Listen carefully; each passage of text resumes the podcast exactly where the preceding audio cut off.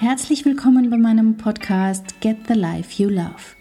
Dieser Podcast ist für alle, die sich mehr innere Kraft und Ruhe wünschen, die sich vielleicht finden, neu entdecken, die aber auf jeden Fall endlich wieder glücklich sein wollen mit ihrem Leben, einem Leben, das sie lieben. Schön, dass du hier bist. Vier Schritte zu mehr Gelassenheit. Um das wird es heute gehen. Warum habe ich das Thema ausgewählt? Warum will ich jetzt mit dir drüber plaudern? Das ist relativ einfach. Wenn wir viel im Stress sind, wenn viel los ist, wenn vielleicht sogar noch Kinder rumspringen oder wenn gerade ähm, ja einfach viel zu tun ist, an viel zu denken ist und wir viel in diesem Hamsterrad sind, neigen wir dazu, nicht mehr gelassen zu sein. Ich habe erst kürzlich ein Interview gegeben in dem mir die Frage gestellt worden ist, woran ich denn merke, dass ich zu wenig Zeit für mich habe. Und das ist genau der Punkt. Ich habe geantwortet, wenn ich merke, dass mein Nervenkostüm blank liegt. Wenn ich merke, ich werde unrund und nervös und natürlich kann ich dann auch nicht mehr ganz so viel aushalten wie zu anderen Zeiten. Das sind so für mich die Anzeichen, wieder mehr Zeit für mich zu nehmen. Und da war das Thema Gelassenheit dann plötzlich am Tisch und ganz, ganz viele meiner Kunden kommen früher oder später mit dem Thema Gelassenheit. Und deswegen dachte ich mir, ich spreche mit dir heute drüber. Vor allem möchte ich dir vier Schritte mit auf den Weg geben, wie du dann wieder in die Gelassenheit kommen kannst.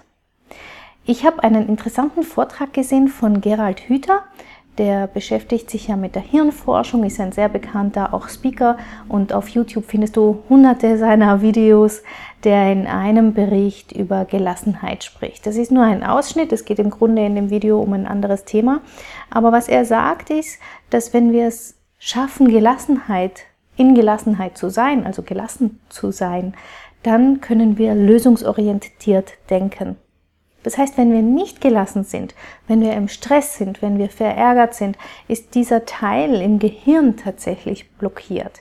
Das heißt, Angst und Nervosität und all diese Stresshormone, die blockieren uns tatsächlich auch im Finden von Lösungen. Und wenn du an deinen Alltag denkst, kommt dir es vielleicht bekannt vor, mir definitiv. In solchen Situationen verfällt man nämlich zurück in, ja, in Kindheitsmuster. Das heißt, wenn, wenn ich in einer Situation bin, wo ich merke, oh, jetzt fängt es an zu kochen und zu brodeln, ja, und ich kann nicht gelassen bleiben, dann ist es mir auch gar nicht mehr möglich, darüber nachzudenken, was ich denn jetzt tun könnte. Warum? Weil das Hirn allein schon ausgenockt wurde, weil durch dieses Gefühl der Angst, durch das Gefühl der Nervosität quasi schon was blockiert ist.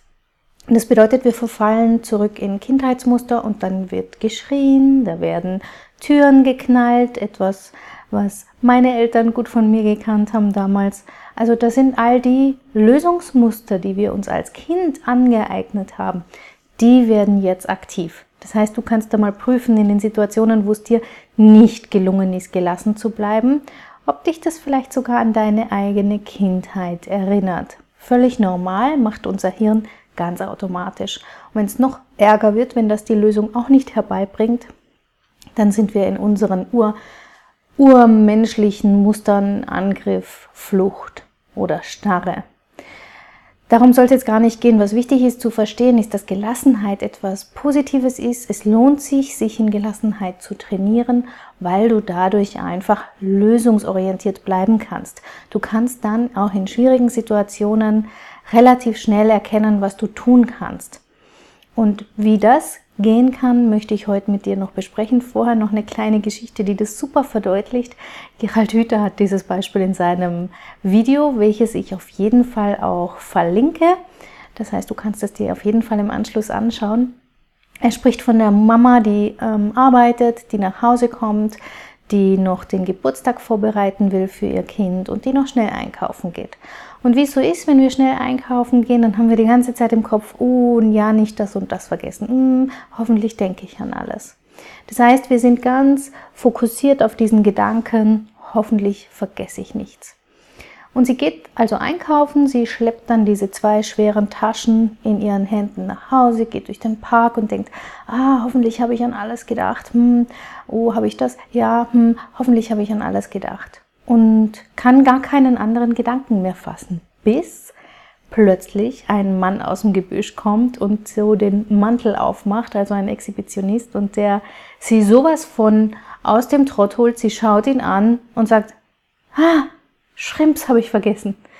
Und ich finde, das ist so eine nette Geschichte, die genau diese Systematik verdeutlicht. Das heißt, genau da wird deutlich, solange sie ganz starr in diesem einen Problem festhängt und schon gestresst ist und sich Sorgen macht, kann sie gar keine Lösung finden und keinen klaren Gedanken fassen.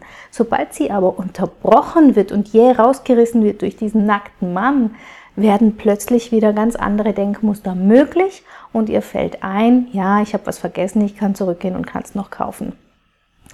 Also du sollst jetzt nicht in den Park gehen und nackte Männer suchen, obwohl es vielleicht lustig wäre. Nein, es geht nur darum zu wissen, dass dein Gehirn so funktioniert. Es erklärt also auch, warum wir manchmal die Fassung verlieren und warum wir manchmal fast schon uns selber zuschauen und denken, wow, was, was kommt da für ein Muster, wie habe ich mich da verhalten, was war da denn eigentlich los. Also es soll ein Stück weit den Druck nehmen und es soll ein Stück weit erklären, warum wir so reagieren. Das heißt, das ist ein normales Muster. Die gute Nachricht ist, wir können was tun, um genau dieses Muster zu minimieren. Ich kann ja nicht versprechen, dass das nie wieder passieren wird, aber du kannst dich ein wenig trainieren und üben in Gelassenheit und dann werden diese, wie soll ich sagen, Anfälle reduziert. Wie machst du das? Für mich ist Gelassenheit etwas, das ganz viel damit zu tun hat, bei sich zu bleiben, sich auch in schwierigen, stressigen Situationen immer das zu wissen, wie du reagierst. Mal, ob du durchatmen brauchst, ob du ein Wort brauchst oder was auch immer. Also Gelassenheit hat damit zu tun, dass du selber handlungsfähig bleibst, auch in stressigen, schwierigen Situationen. Das ist für mich Gelassenheit. Gelassenheit hat viel mit Ruhe zu tun, in, in seiner inneren Ruhe zu sein.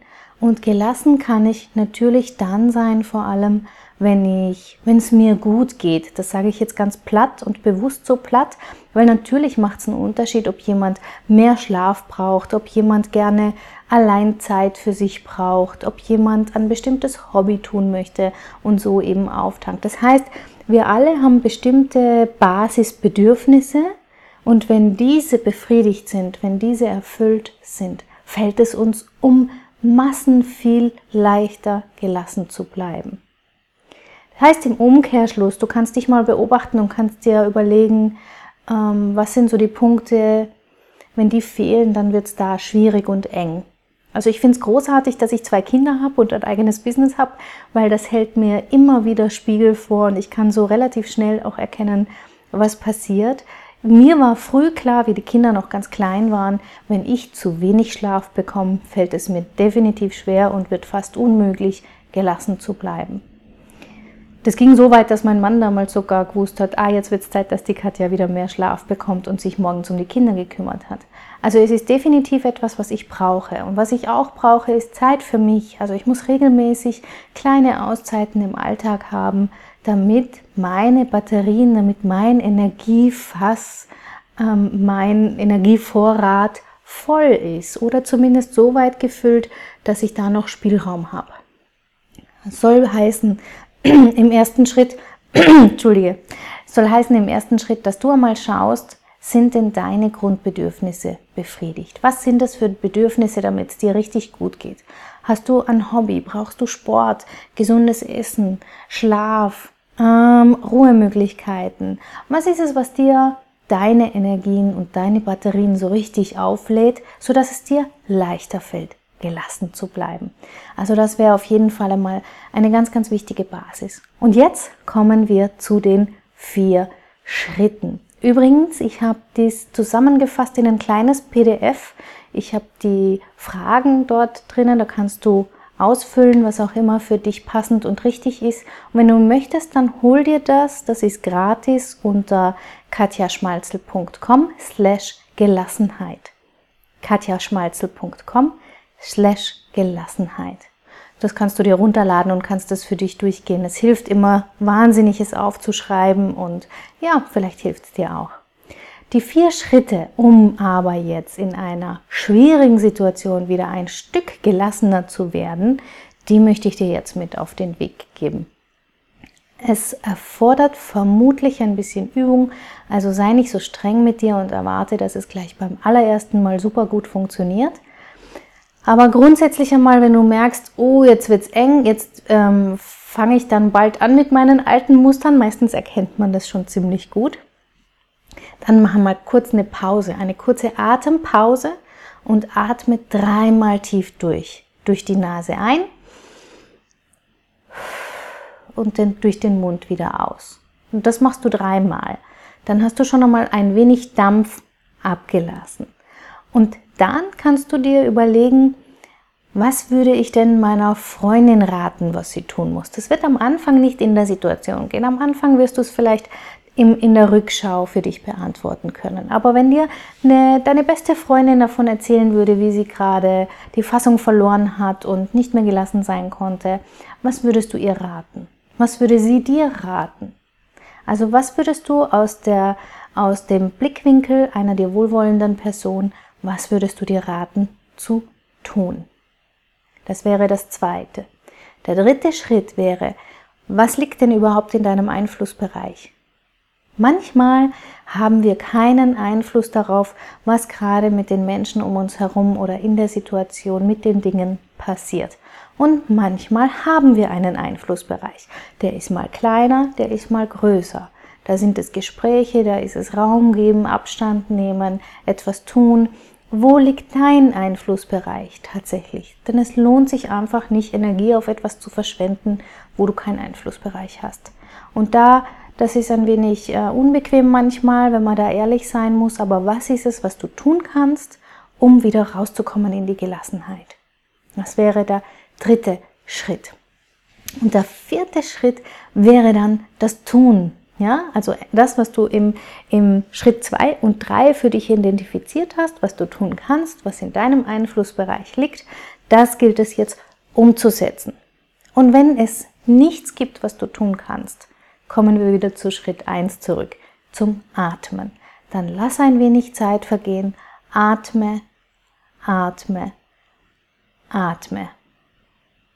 Das sind die vier Schritte und vergiss nicht, hol dir das PDF katjaschmalzel.com slash Gelassenheit. Dort kannst du nochmal dir das kleine, ja, sind die paar Seiten ausdrucken und die Fragen für dich durchgehen, deine Beobachtungen aufführen und kannst es dann auch immer wieder hervorholen und durchlesen.